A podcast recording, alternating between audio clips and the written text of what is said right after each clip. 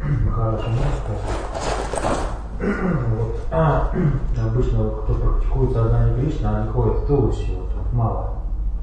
Это как форма одежды или нечто большее?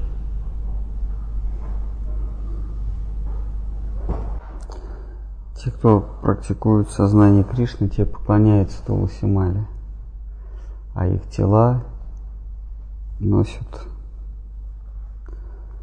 форму Туласи. Живое существо, оно в материальном мире имеет несколько оболочек, в том числе физическую оболочку. И когда мы практикуем сознание Кришны, мы пытаемся все наши оболочки, все выражения нашего «я», физическое выражение нашего «я» — это наше тело. В физическом мире мы выглядим как тела.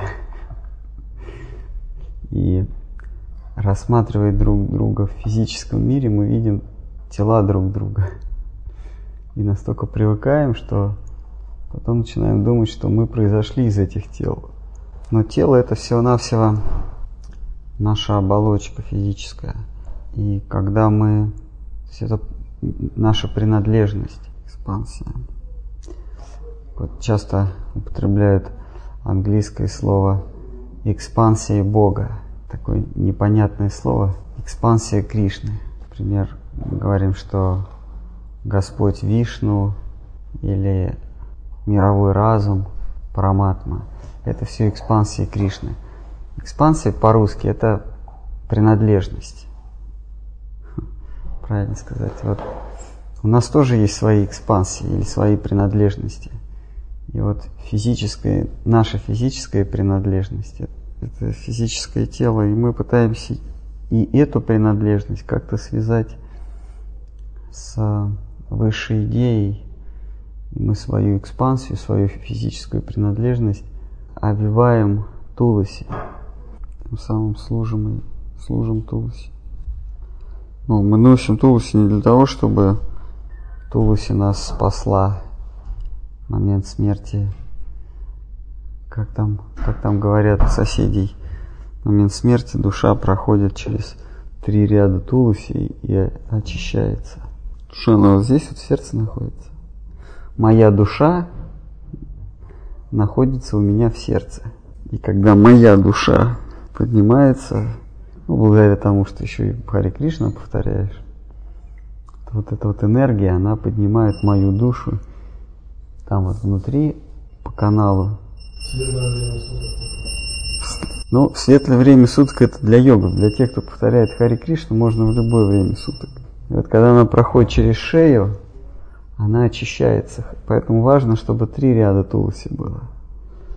Тройное идет очищение.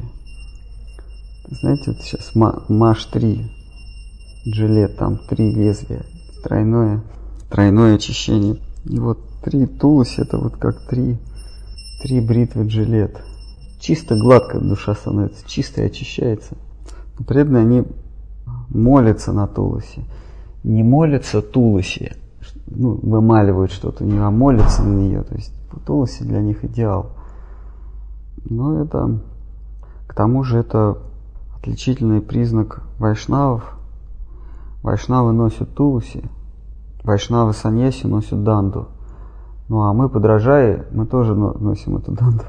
Но мы подражаем, потому что знаем, что вайшнавы, вайшнавы саньяси носят данду, которую ввел Шила Бхактисидханта Сарасвати Такур, за что его Сахаджи и Бабаджи вриндаванские, которые сейчас населяют Вриндаван, избивают с толку преданных. Они осуждали Сарасвати Такура за то, что он ввел шафрановую одежду и ввел данду, потому что вайшнавы до него не носили ни шафрановых одежд, ни данды, ни брахманских шнуров. А Шила Джива Госвами пишет, что преданные вайшнавы, принимая отречение, не должны ходить в шафрановых одеждах и не должны носить данды. Об этом говорит Шила Джива Госвами. Сарасвати Такур наплевал на указание Шилы Джива Госвами. и ввел вот этот атрибут, внешний атрибут, атрибут Маевади. Шил Джива Госвами говорит, поскольку Маевади носят данду и носят шафрановые одежды, Майшнавы не должны этого делать. Шила Сарасвати Такур это сделал. За это его осуждали. Великие ачарьи, они делают то, за что формальные последователи их начинают осуждать. Тем самым, это очень хитрый ход, тем самым они отделяют себя от формальных последователей. Точнее, формальные последователи или формальные последователи вайшнавизма, они сами себя отделяют, начиная критиковать великих ачарьев, они себя отделяют, сами выбрасываются с корабля. Или, например, Бхактивиданта с вами Прабхупад, он нарушил указание, формально нарушил указание Шила Сарасвати Такура и имена Саньяси он, он давал без бхакти. Там вот всякие пилорамы с вами, там такой-то с вами. Там дается тебе духовное имя, давалось духовное имя. И после, если ты принимал саньясу, то тебе это духовное имя оставляли, ну, была приставка с вами, саньяси, вот и все. По правилам Шил Сарасвати Такур ввел для своих последователей правило, что должна быть приставка бхакти, из трех слов должно состоять. Бхакти, там, имя и, и титул. Но Бхактивидант с вами этого не делал. И его за это критиковали его, его братья в Боге. Его духовные братья стали его за это критиковать. Только Шидхара Махарадж сказал, что это не так важно, какая разница, какое имя. Важно, что он, он несет, дает идею. И тогда братья в Боге успокоились. А когда Срасвати Такур только-только основал движение, то есть, собственно, даже движения не было, у него было всего два последователя. Это Парамананда Брахмачари и Кунджа Бабу. Кунджа Бабу. Два его последователя. И первым делом они поехали во Вриндаван. И Шила Сарасвати Такур был в одеждах, в шафрановых одеждах, которые носили до него Маевади только. А его брахмачари, это Кунджа Бабу тогда был брахмачари, и Прамананда брахмачари, они в, приехали в европейских одеждах. И вот все, все местные жители Вринда, которые сейчас превозносят Сарасвати Такур, они его стали поносить. То, что он, у него брахмачари ходили в европейских одеждах, в европейских костюмах черных, а сам он в одежде Маевади. Но он им объяснил, что вы сейчас преклоняетесь перед западной цивилизацией, перед цивилизацией ширпотреба, где не ценится ничего подлинное, а целится только вид. Ценится только внешность, материалистическая цивилизация, где телесный комфорт ставится во главу угла человеческой жизни. Смысл жизни – это прожить с комфортом и умереть в, ком- в комфортабельных условиях. Но еще оставить детям. Для того, для чего надо детям оставить? Для того, чтобы они тоже умерли в комфортабельных условиях. И он им объяснил, поскольку вы стали брать пример западной цивилизации, то я вам показываю, я сознание Кришны несу на Запад. Если Запад примет сознание Кришны, то вы, как подражатели Запада, тоже примете сознание Кришны. Суть вас не интересует, вас интересует внешность. Поэтому пройдет время, и к вам с Запада приедут люди в европейских костюмах и будут вам проповедовать сознание Кришны. Вот это первая ласточка, вот я их уже привел к вам в европейских костюмах. Вот они двое. Они вам будут проповедовать сознание Кришны. Его еще критиковали за то, что он давал, Бхактивиданту с вами критиковали за то, что ими, в именах Саньяси было окончание Ананда. Вот, Ананда, окончание Ананда, Пракаш, есть четыре окончания имени Брахмачари. Вот Ананда, Пракаш, еще, еще два я не помню. Это принадлежность к Брахмачаре, поэтому некоторые утверждают, что Нитянанда Прабhu был, был саньяси. Шил Шидар Махарадж говорит, нет, он не был саньяси. судя по окончании его имени, Нитья Ананда, это он был брахмачари, он не был саньяси. Он не принял саньясу. Вот. Но Бхактивиданта с вами, он в именах саньяси давал окончание Ананда, Пракаш и, вот, и все вот эти вот. И его за это критиковали, что он формально как бы не, следует. А его еще критиковали за то, что он себя назвал Прабхупада. Только, э, только Шила Сарасвати Такур носил этот титул Прабхупада. А Бхактивиданта с вами тоже взял титул Прабхупада и не противился, когда его называли Прабхупада. Его духовные братья за это критиковали. Бхактивиданта вами тем самым показал своим ученикам, где подлинное, а где, а где формальные последователи. Что если их интересует, как имена звучат, если для них это так важно, то они себя отделят сами от этого потока, от этого серпантина. Вот. И Шхар Махарадж сказал, какая разница, как называют, это же не так важно. Главное, что он нес идею, а форма это уже не так важно.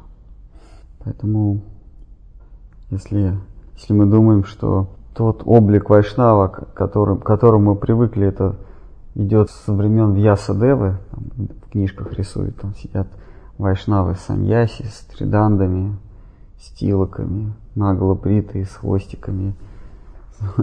Все это, все это пошло только после Сарасвати Такура. Ну, то, же, то же самое касается Тулуси. Тулуси – это формальный признак, формальная принадлежность к, к, некому, к некому землячеству, некому сообществу. Наше тело соприкасается с, с, атрибути, с атрибутами вайшнавизма. Наше тело э, носит тулуси, но наши мысли, они преклоняются перед тулуси. И наша душа преклоняется перед тулуси. Почему может возникнуть вопрос, но если физическая оболочка это наносное, зачем нужны внешние атрибуты, зачем нужны формальные, зачем нужно формальное исследование, если главное это мысли, душа. Но проблема в том, что мы считаем свое тело собою. То есть наше, наше сознание, оно исключительно телесное. Наше сознание живет в теле сейчас. Мы, мы есть набор химических элементов. Так мы себя мыслим. И поэтому нам правила даются исключительно телесные. И атрибуты нам даются исключительно телесные. Понимаете? Если, если мы считаем себя телом, а это так, то мы и телесные признаки вайшнавизма носим. Мы поклоняемся, мы поклоняемся на алтаре, мы, мы своим телом кланяемся. То есть по уровню сознания даются и практики. Если у нас телесное сознание, если просыпаясь утром, мы смотрим в зеркало и узнаем себя, то нам даются практики, нам даются задания соответствующего рода. Если я смотрю в зеркало и говорю, это я, или узнаю, что это я, значит и нам правила даются чисто физические. Это что-то есть или что-то не есть, что-то делать или что-то не делать, что-то носить или что-то не носить. Вот когда однажды, посмотрев в зеркало, мы себя не узнаем, мы подумаем, кто это такой. То есть сознание уже изменится. Мы, как сознание, будем обитать в более тонкой сфере. Это может быть сфера ума, например. Соответственно, и другая практика будет. Эти этапы, они не форсируются, их нельзя а, искусственно переступ, перескочить, искусственно на них. Это происходит естественным образом. Это не значит, что теперь каждое утро надо подходить к зеркалу и стараться не узнать себя. Произойдет само собой. Или как Штхара Махарадж приводит одну притчу, когда, когда ну, кто-то задал вопрос, а как узнать, готовы мы для духовного мира? Да? Как узнать, поднялись мы на, духовном, на, на какую-то духовную ступеньку? Штхар Махарадж говорит, что не нужно стараться это узнать, потому что это придет само собой. Он приводит такую притчу, как однажды роженица, да, да, девушка роженица, она, она просит свою маму, она говорит, мама, когда я рожу, ты меня, пожалуйста, разбуди, потому что ребеночка надо будет накормить. Мама говорит, это ты меня будешь будить, ты меня разбудишь, когда ты рожать будешь, а ты меня разбудишь, а не я тебя буду. То есть это происходит естественным образом, само собой. Гаур Кишур Дас Бабаджи Махарадж, когда некий господин стал подражать его воспеванию святого имени, построил такую же хижину и также стал воспевать святое имя, то однажды Бабаджи Махараджу это надоело, и он сказал, убирайся отсюда. Сказал, что выкрикивая, выкрикивая святое имя, подражая выкрикиванию святого, святого имени, ты не приближаешься, а удаляешься. Подражанием мы только усугубляем, мы себя еще больше загоняем в иллюзию. Подражанием. Это еще более страшная иллюзия. Сейчас мы искренне считаем, что мы господа этого мира. Но если мы, мы начнем имитировать преданного, мы будем считать, что мы преданные. Это еще более опасно, чем считать, что я господин этого мира. Вот. И он ему сказал, что если, если женщина зайдет в родильный дом с подушкой и будет подражать криком роженицы, она, она, она ничего не родится. Она, даже если она будет очень доподлинно повторять. Она никого не родит, потому что для того, чтобы родить, для этого должны последовать, последовать ряд событий произойти. Так, так Гавру Кишор Дазвабуши Махарадж говорит. Ряд событий должно произойти, тогда ты сможешь родить. То есть, чтобы вкус пришел, чтобы, чтобы святое имя зазвучало у нас в сердце, до этого, для этого должен произойти ряд событий.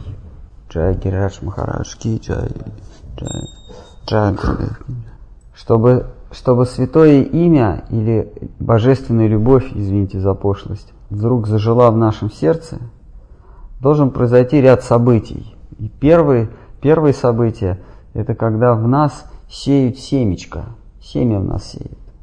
Бхакти Лата Бидж, да? духовное, духовное семя, который, которое не мертвое, а живое, живое семя да, не убитое, не поджаренное, а живое. И, и это делает духовный учитель. Духовный учитель э, дает нам семя, святое имя, семя. Но это семя, оно облекается в оболочку. Это, это есть, мы это называем звуковая оболочка. На самом деле святое имя это не звук, это не звуковая вибрация, само святое имя. Это, это вибрация, просто вибрация. А, или по-русски волна некая.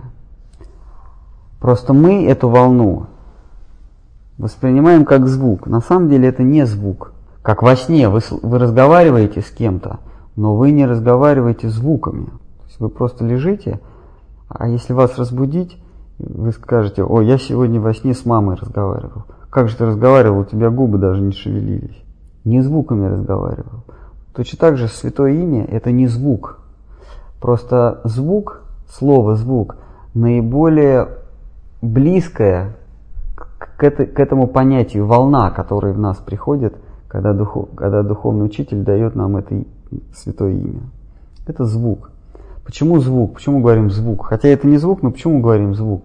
Потому что звук из всего что мы знаем в этом мире из нашего опыта, звук обладает особенностью такой, что он проникает во всех, способен проникнуть всюду, только звук. Свет не способен проникнуть всюду, а звук может проникнуть. Например, свет не может через кирпич проникнуть, да, через, через твердое вещество, а звук может в твердом веществе распространяться. Еще даже лучше, если мы, мы прислоним, да, как в детстве мы подслушивали, чем родители занимаются. Мы так вот стаканчик раз и слышали, что там происходит за стенкой, правильно? Вот. То есть звук он способен проникать и через стены, и через воду, и через огонь. И в пространстве может звучать звук. То есть это такая волна, которая способна проникать через, даже через самые грубые предметы. А вот, например, запах не способен проникать через огонь.